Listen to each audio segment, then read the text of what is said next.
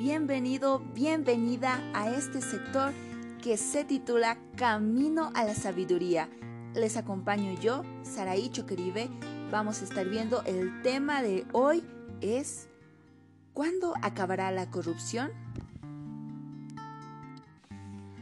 Las campañas electorales suelen ser eventos donde los aspirantes a puestos populares de alguna u otra forma exageran con sus propuestas, esto para convencer a los, a los espectadores, tal vez prometiendo algo que no pueden cumplir. Pero no contentos con esto, llegan al extremo de prometer fogorosamente que, de ser elegidos a tal o cual cargo, acabarán con la corrupción en su respectivo dominio.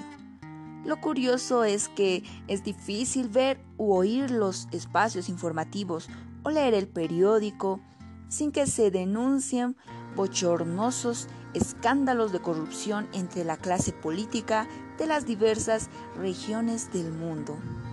Parece que hace mucho tiempo que se ha olvidado la idea del servicio público aquel que facilita la vida de sus conciudadanos a través de acuerdos y leyes.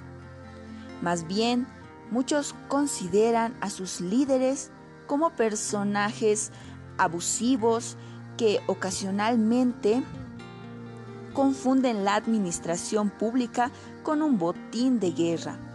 La promesa de acabar la corrupción sigue sin cumplirse. No es bueno tener una mala imagen de aquellos que gobiernan en nuestros respectivos países.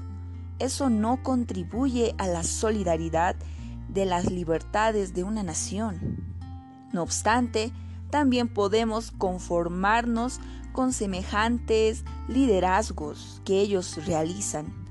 Eso es especialmente delicado entre los niños y los jóvenes, quienes corren el riesgo de creer que la corrupción es parte inherente de la vida de sus sociedades y que, por lo tanto, deben adaptarse a la misma.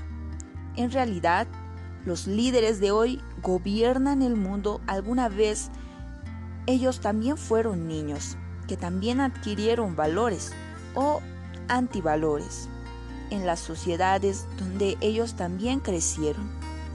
Hoy estamos cosechando lo que hemos sembrado. Pero les tengo una pregunta. ¿Por qué se puede hacer, en todo caso, qué se puede hacer para contener la corrupción de todos los niveles? He aquí un buen consejo. Debe realizarse una gran obra en la presentación de las verdades salvadoras de la Biblia. Este es el medio ordenado por Dios para detener la marea de la corrupción moral en la tierra Cristo dio su vida para hacer posible que el hombre fuese restaurado a la imagen de Dios. Qué grandioso regalo nos dio. Es el poder de su gracia el que une a los hombres en obediencia a la verdad.